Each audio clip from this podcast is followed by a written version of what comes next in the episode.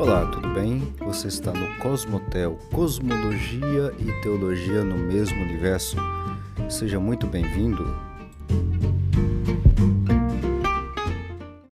Olá, tudo bem? Paz do Senhor para todos. Meu nome é Alexandre. Vamos continuar aí um pouquinho mais sobre o texto de Gênesis capítulo 3, sobre a queda, que é o que a gente está tratando.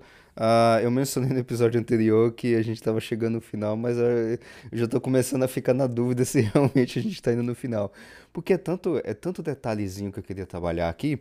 Bom, mas talvez eu já, já, já esteja já indo para os finalmente, realmente, tá? Porque uh, senão a gente passaria, e dá, não é por falta de conteúdo, dá para fazer isso a gente passaria aqui uma série com 50, com 100 episódios tranquilamente, assim, sem forçar a barra, tá? Daria pra gente trabalhar bastante, mas eu quero. Bom, tudo tem um começo e tudo tem um fim também. Série não é uma série infinita, né?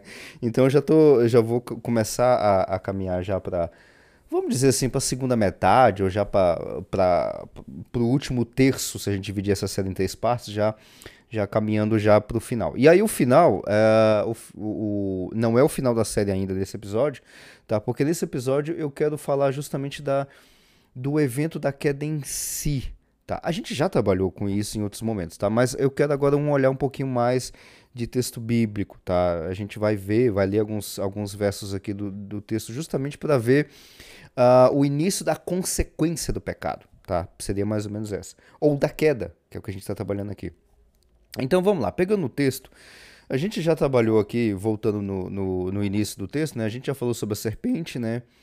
Já mencionei a serpente em outros contextos dentro do, do Antigo Oriente Próximo, tá? Então a gente já trabalhou com esses detalhes. E eu quero justamente pegar aqui no, no versículo 6, a partir do versículo 6, tá? Porque a gente já trabalhou os outros versos especificamente em outros em outros episódios. E aí eu quero focar justamente no verso 6. Então, Gênesis capítulo 3, versículo 6 vai dizer o seguinte, só para contextualizar. Tá lá a mulher conversando com a serpente, né? E aí a serpente falou: "Olha, que tal dessa essa árvore aí, tá?" E aí a serpente, aí a mulher disse: "Não, a gente não vai não vai comer dessa árvore e não vai nem tocar no fruto dela." Aí a serpente diz: Não, vocês não vão morrer. Porque, versículo 5, Deus sabe que no dia em que dele comerdes, ou seja, o fruto, se abrirão os vossos olhos, e sereis como Deus, sabendo o bem e o mal. Tá, a gente já trabalhou isso em outros, é, em outros episódios anteriores. Agora vamos avançar um pouquinho dentro do texto. E viu a mulher, versículo 6, que aquela árvore era boa para se comer e agradável aos olhos, e a árvore desejável para dar entendimento e tomou do seu fruto e comeu, e também deu a seu marido, e ele comeu com ela. Eu quero justamente começar a ficar nesse verso aqui. Entende, entende o tanto de coisa que tem nesse, nesse pequeno versículo aqui com relação à questão da queda? Tem muito detalhe. Tá? E assim, novamente, eu estou utilizando aqui, como eu estou mencionando isso você já está cansado de saber, inclusive, que eu estou falando sobre isso, que eu não, não adoto uma visão literal ao pé da letra do texto, tá? Isso já está bastante claro. Inclusive, eu sigo uma linha um pouco mais. Um, um pouco mais perto da, da linha que o John Walton, que é um autor que eu trago bastante aqui, eu trago muitos comentários sobre ele, inclusive o livro Mundo Perdido de Adão e Eva é um livro. Tá, é um dos livros base que eu utilizo nesses comentários que eu estou falando sobre a queda, tá? Então eu não, eu não, eu não sigo essa linha literal ao pé da letra narrativa histórica da, do evento da queda. Por quê? De diversos motivos que eu já falei, mas dá uma olhada nesse versículo 6 aqui, você já vai ver que não tem como levar isso ao pé da letra. Primeiro, a mulher viu que a, já começa que ela estava conversando com a cobra, com a serpente.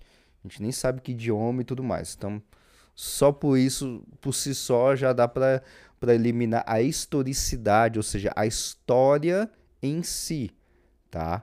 Eu não estou falando que a queda não aconteceu. Para mim e para o cristianismo de uma forma geral, a queda é um evento histórico. A forma de narrar esse evento, esse evento histórico é outro detalhe. No caso, como a gente está vendo aqui, Gênesis capítulo 3, na realidade, entre Gênesis capítulo 1 até o capítulo 11, como a gente já trabalhou em outros episódios, isso aqui é uma narrativa mitopoética, tá? No forma de um poema e uma narrativa mítica, tá? Em, em, termos de mito. Eu já falei sobre mito aqui também, principalmente no iníciozinho da, dessa série e dos, da, das outras séries que a gente já trabalhou, tá? Então, uh, não dá para ver isso aqui como uma narrativa histórica, tá? Então já começa a questão da serpente, aí tem um outro detalhe, viu a, a mulher que aquela árvore era boa para se comer, ok. Agradáveis aos olhos, ok. E árvore desejável para dar entendimento. Como assim? Assim, eu tô, eu tô olhando secamente para o texto em português, tô nem pegando hebraico. Como assim eu comer de uma árvore vai me dar entendimento? Ah, porque a cobra ou a serpente falou que daria entendimento veja que não, não tem uma conexão lógica com relação a isso. Estou falando de uma leitura literal, tá? Não estou falando de uma leitura narrativa mítica, que é o que eu estou tratando aqui, tá? Então, também não faz muito sentido esse ponto. Então, aí ele vai dizer que ela tomou do fruto, comeu e também deu ao seu marido e ele comeu com ela. Agora olha o versículo 7, tá? Eu, eu vou ficar justamente nesse, nesse versículo 6, 7 e 8, nesse episódio de hoje. Versículo 7. Então foram abertos os olhos de ambos, e conheceram que estavam nus, e cozeram folhas de figueira e fizeram para si aventais. Versículo 8. E ouviram a voz do Senhor Deus, que passeava no jardim pela viração do dia, e esconderam-se Adão e sua mulher da presença do Senhor entre as árvores do jardim. Tá, só um outro detalhe aqui, né? Uh, aqui até agora, e eu acho que só é no próximo capítulo, deixa eu só confirmar aqui. Ah, não, aqui é, é no versículo 20, tá? É, não tem o nome da mulher ainda, não, viu? a gente já tratou de, dessa questão é, na série anterior sobre a criação do homem, tá? Esses detalhes, tá? Então, ah, vamos ficar apenas nesses, nesses pequenos eh, versículos. E ouvir a voz do Senhor passear pela viração, por causa da viração do dia. E aí eles já estavam nus, já tinham vestido, ou seja, já tinham arrumado folhas de figueira, né? Que é o que diz no versículo 7, cozeiro, cozeiro no sentido de fazer folhas de figueira, né? É, para si, como se fosse para aventais, né? Ou para tipo roupas, né? Como se fosse uma espécie de roupa, tá? Essa é a ideia do texto. Tem um livro, eu vou deixar, aliás, tem dois livros, eu vou deixar ali na descrição aqui do, do episódio também, caso você seja adepto à linhagem, à, à interpretação mais literal do texto, uh, tem um, um, um, livro. Eu não, não gostei, eu não gosto, obviamente, tá? Não gosto do, do, do comentário que ele faz do texto de Gênesis, porque ele é literal, ao pé da letra, mas é uma questão de gosto, é, pela linhagem que eu estou seguindo, tá? Mas eu vou deixar a, a, a, na descrição aqui esse livro, que é o Comentário Bíblico Popular Antigo Testamento, da, do William MacDonald, da editora Mundo Cristão. É um livro muito bom, tá? É um livro muito bom, mas eu discordo completamente de todo o comentário que o autor faz nessa parte da queda. Mas assim, é, discordo por ler e conhecer, e caso você não leia e não conheça, leia e conheça, e aí você pode concordar comigo, discordar de mim e por aí vai, tá? Não tem problema algum, tá? A gente está numa discussão, é, vamos dizer assim, bíblica, e principalmente cristã, tá? Nós estamos dentro de uma discussão bíblica e cristã e aqui nem eu e nem você somos hereges por discordar de algum ponto e obviamente tanto eu quanto você fazemos parte da mesma igreja, da igreja invisível. Apesar da denominação talvez ser diferente, tá? Isso não faz a menor diferença. Nós somos partes e membros da mesma igreja, daquela igreja que Paulo diz, da igreja invisível, tá? E se assim Deus aprove na eleição para eu e você, nos encontraremos no céu tranquilamente, tá? Então não é por causa de uma divergência de discussão teológica que a gente não vai, que a gente vai ter problema com heresia. Obviamente que não, tá? Mas eu vou deixar na descrição esse esse livro também, caso você queira ler, tá em português, tá excelente. E tem um outro livro também tradicional, na realidade é uma coleção, tá? Muito boa, que é o que é a coleção do Champlin, tá? É, é bastante conhecido, inclusive. O Velho Testamento interpretado, tá? Eu vou deixar a descrição dele direitinho aí. Uh, ele já não vai muito literal e tudo mais. Ele é uma puxadinha interessante, tá? Tem uma discussão interessante sobre essa parte da queda, tá? Discordo dele em muitos pontos do Champlin, tá? Mas é um teólogo interessante para para a gente poder ler. E aí, bom, obviamente eu vou trazer o, o teólogo, o, o, que eu tenho mais afinidade, para comentar justamente essa parte, esses três últimos versículos tá, que, que, que eu li aqui para você, que é sobre a mulher tomar, comer do fruto, uh, dá também ao seu marido, e eles automaticamente abrirem os olhos, fazer as folhas de figueira, porque estavam nus, e ouvir a voz de Deus e se esconder, que é o John Walton, tá? Que é o livro é, comentário bíblico do Antigo Testamento da editora Atos, tá? Também está em português, eu vou deixar aqui na descrição para você acompanhar. Ah, e, esse, e, e, essa parte aqui, ele é, é, justamente no versículo. Cadê? No versículo. Onde, onde a serpente fala. Versículo 5, né? Onde a serpente está falando com a mulher. Ah, porque Deus sabe que o dia que você é, comer do fruto, os seus olhos vão se abrir e vocês serão como Deus, sabendo bem e o mal. Isso é uma tentação. E essa e esse tipo de tentação, aspiração de ser como, não ser maior, não ser menor, não ser eh, mais poderoso, não, ser como Deus, é justamente uma posição que a gente já trabalhou aqui eh, nos outros episódios, tá?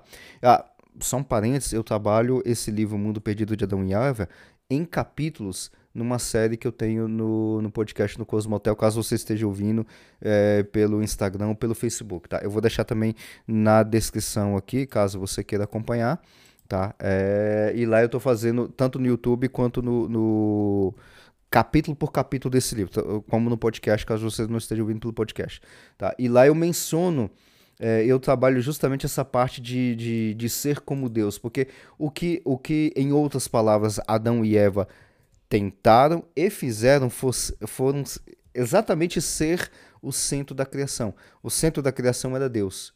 E eles tiraram Deus do centro da criação e se tornaram o centro da criação. Isso é o evento da queda.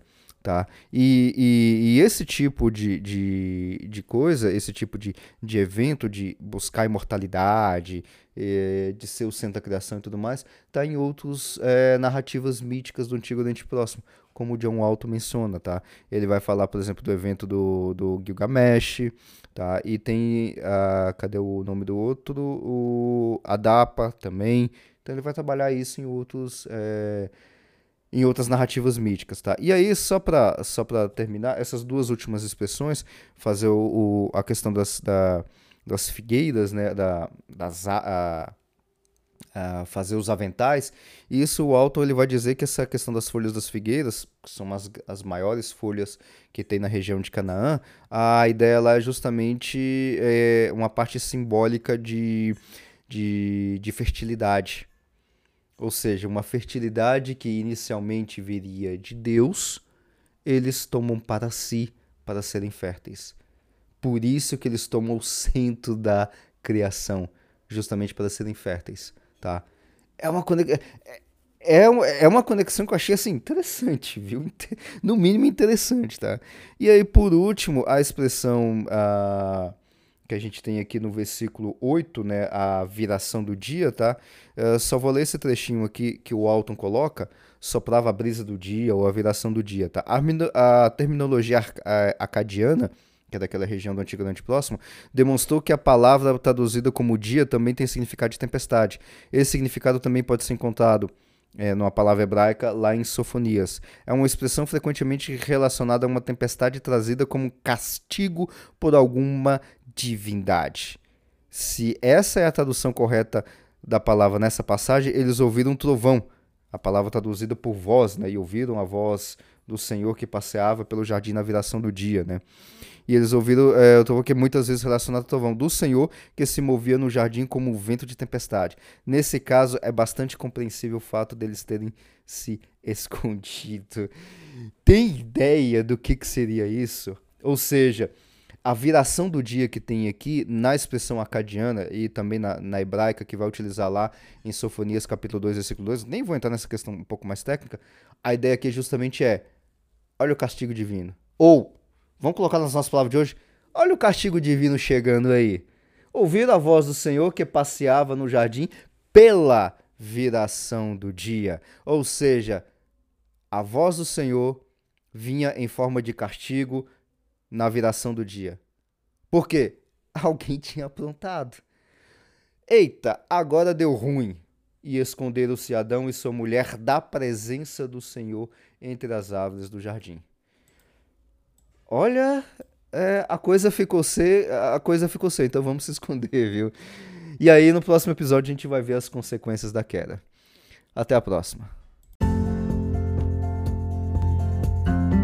Muito obrigado por você ter me acompanhado até aqui e te aguardo no próximo episódio.